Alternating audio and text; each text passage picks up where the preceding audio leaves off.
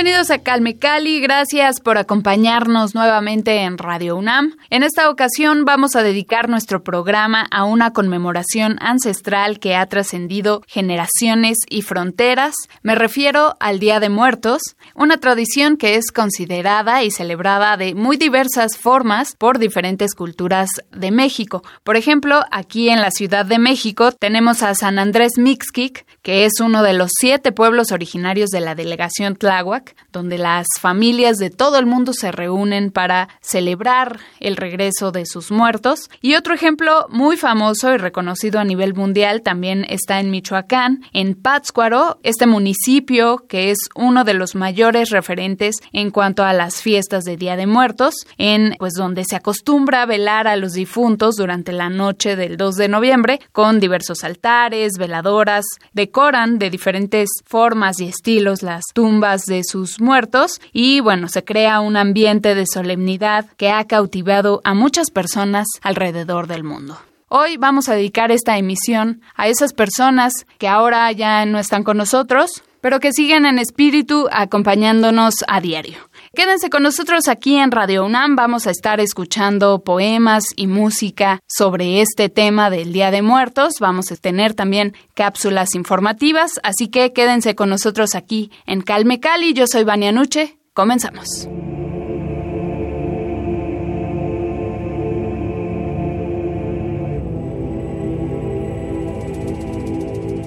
Intlanon iwan amo nemitia ameutzitzi, noachtotatzitziwan, amo mikowa.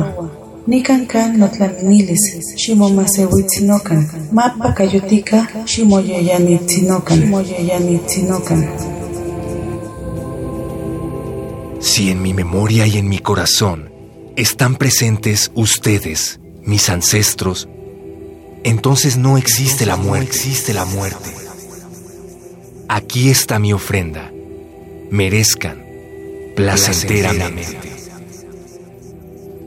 Fragmento del poema Mictlán de Yashka José Concepción Flores Xochime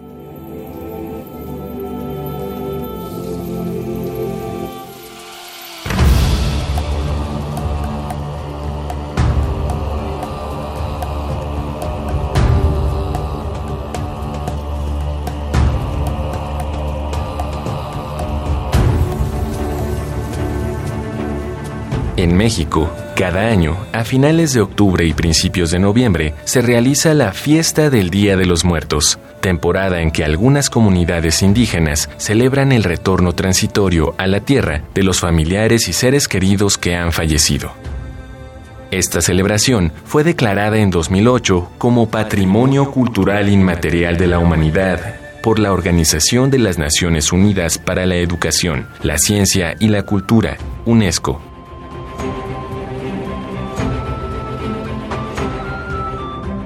Los muertos se dividen en varias categorías en función de la causa del fallecimiento, edad, sexo y, en ciertos casos, profesión. Se atribuye un día específico de culto para cada categoría.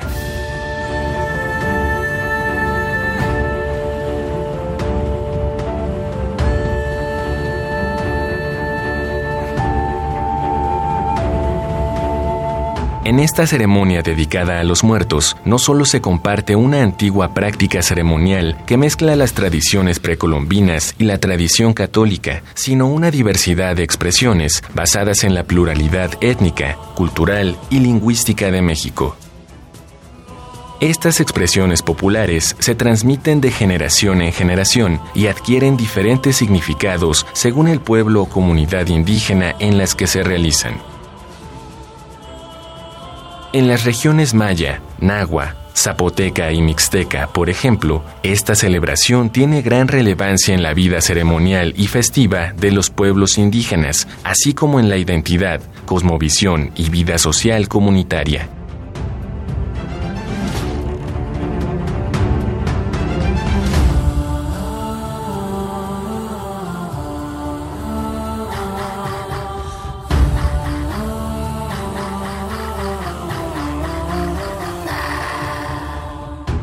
Este periodo marca el final del ciclo anual del maíz, cultivo predominante en México. En muchas culturas, el Día de Muertos significa el regreso de las ánimas de los difuntos a la tierra. Representa un momento sagrado y privilegiado de reencuentro del ser humano con sus ancestros y al mismo tiempo una oportunidad de convivencia entre integrantes de la propia comunidad.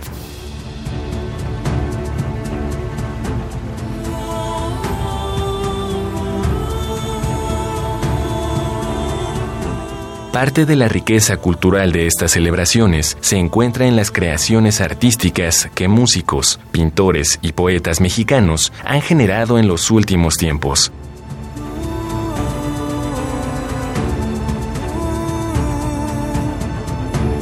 De acuerdo con las creencias populares, el día primero de noviembre se dedica a recordar a los muertos chiquitos, chiquitos, la población infantil, y el día 2 a los fallecidos en edad adulta.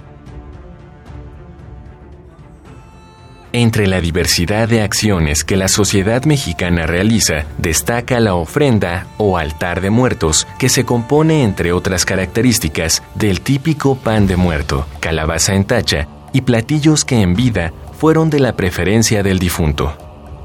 También se emplean flores de ornato como el cempasúchil, papel picado, objetos artesanales, velas, calaveras de azúcar y los ahumadores en los que se quema el copal, lo que en el imaginario colectivo representa un lenguaje simbólico y colorido para recordar a nuestros antepasados. La festividad del Día de Muertos incluye prácticas como el adorno de las tumbas o hacer altares sobre las lápidas que tienen un gran significado para las familias porque se piensa que ayudan a las ánimas a transitar por un buen camino tras la muerte. Para facilitar el retorno de las almas a la tierra, las familias esparcen pétalos de flores de cempasúchil, la flor tradicional de la festividad, y colocan velas y ofrendas a lo largo del camino que va desde la casa al cementerio.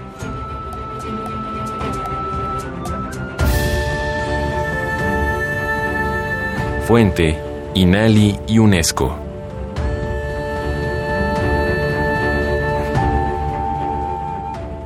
Calme Cali.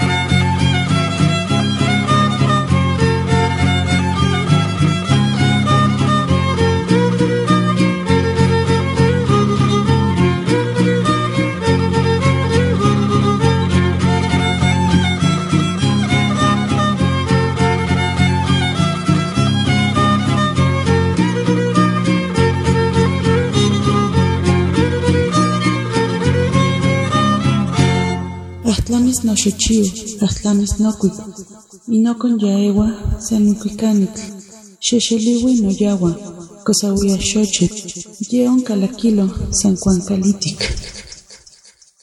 No acabarán mis flores, no, cesarán, mis cantos. Yo, cantor, los elevo. Se reparten, se esparcen. Aun cuando las flores se marchitan y amarillecen, serán llevadas allá, al interior de la casa del ave de plumas de oro. No acabarán mis flores. Poema de Nezahualcóyotl.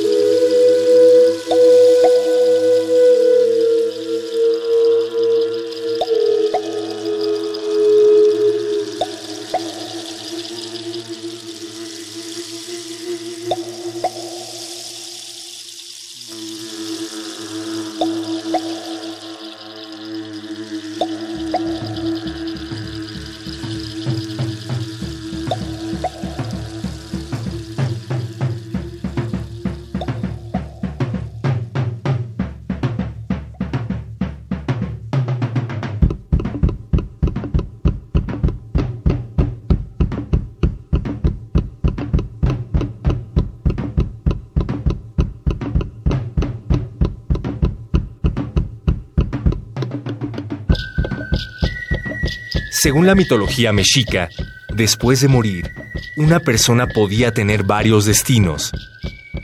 Mictlán, Tlalocan, Tonatiuh-Chan y Sincalco. El Mictlán es la región de los muertos gobernada por el dios de la muerte, Mictlantecutli.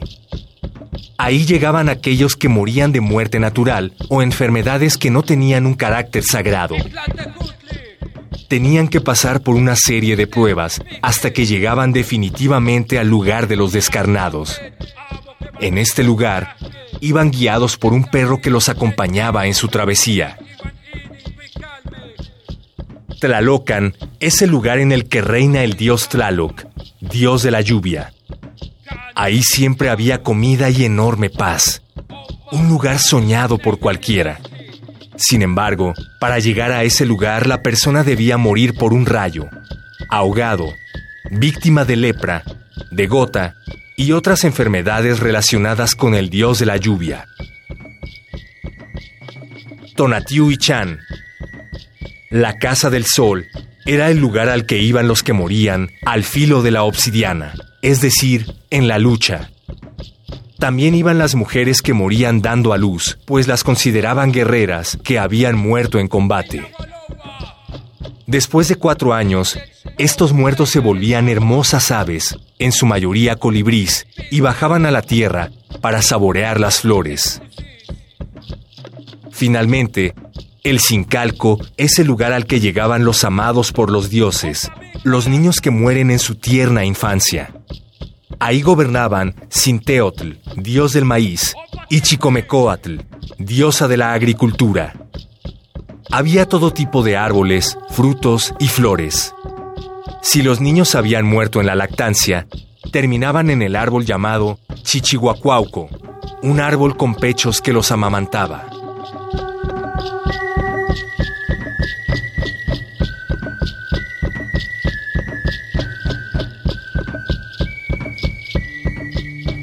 Kema poliwi se tlatolkamanali, nochi tlamanti tlen yehyektitzi, keja sitlalime tona tehuametzli, tlen tichiwa temasewalme, keja kema titekiwia totlalnamikilis, o tlen timachilia pantotlakayo o ipantoyolo, ayuweli tikita. Kema se tlatolkamanali poliwi, nochi tlen onka ipanitlaltepaktli, keja nopa weyi al, wan nopa atentini, nochi tlamantli tekuanime, puan nochi tlamantli xiuitini.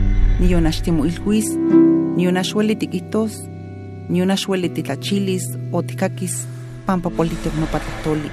Huajka motzakua ipan kampa ueli chinankotini, ipan kampa ueli tlaltepaktli keja kema motzakua sekua puerta o se ventana, kema onka sekinok tlahtolkamanali, mislachiaktis, pampa timachilis tlamantli ten santoteco ueli kichiwa, uan tlen kichiwa masewaltlagame. Yani katlen kipia yolistli ipan itlaltepaktli. Kema poliwi se tlahtolkamanali, nochi poliwi, hasta nopa kamanali tlen titekuia para titeilhuise titeiknelia. O kema titepouilia para tlachke techkokoa o techkuesoa. Poliwi nopa antihuatzhuika tlen wikayaya tuwehkapan tatawa. Nochi tlamanti tlen kipouayaya, kejatza momahtoya, kema motiochiwayaya. Keja moskaltihke, ayokaka hueli sampa kipouas. Kema poliwi se tlahtolkamanali, eli keja miki. Uan miak mikehya, uan miak mikise, eli keja kema tlapani se teskatl, inintos, eli keja akawilotl, tlen sampa notehki, pampa ayokaka molinia.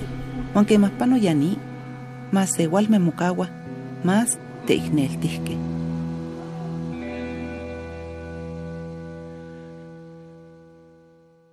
Marcha y olvido. Aquella tarde que te fuiste, papá, fue el otoño más grande que nos dejaste. Tu marcha fue una llaga increcida que escupía grillos muertos junto a los rezos que rebotaban en la cerca fría de nuestra choza que guardaba tu rumor. Afuera todo se desgarraba, se desgarraba. La milpa y tu herencia se marchitaron rápidamente y se tiñeron de almagres como los troncos calados de termes que de a pocos se esparcen silenciosos bajo las sombras del monte para volver a la tierra, quizá con el solo afán desesperado de acompañarte, con el solo afán desesperado de acompañarte. La marca de cal y carbón que dibujamos bajo tu caja, como señal de que todo había acabado, se cobijó lentamente de una alfombra de cardos y espinos que figuraban danzar con el dolor y la oscuridad que nos dejaste. Deberías haber calmado tu marcha, papá, quizá para alguna primavera. Deberías de haber dicho al destino que no necesitabas ir tan deprisa como montado en un rayo para aumentar el retumbo y luego borrarme el cielo de esta tierra que esbozaste en mis ojos. Estos, que hoy te lloran tepetate y sal, mientras el gallo que amarramos en tu comienzo canta torcido el paso del abandono. Papá, me atiendes, Señor de la vida. Te pregunto con rabia si esos rezos y cantos alcanzan para abrirte el cielo. Me pregunto si estos Padre Nuestros no son más que un fino exotismo donde se clavan mis rodillas rendidas cubiertas de matorrales sin flor. Habría sido necesario este momento el que me siento cabalgando en esta locura tras tus pasos de huida. ¿Cómo evitar esta caída violenta que me arrastra desierto como tropiezo en reparo?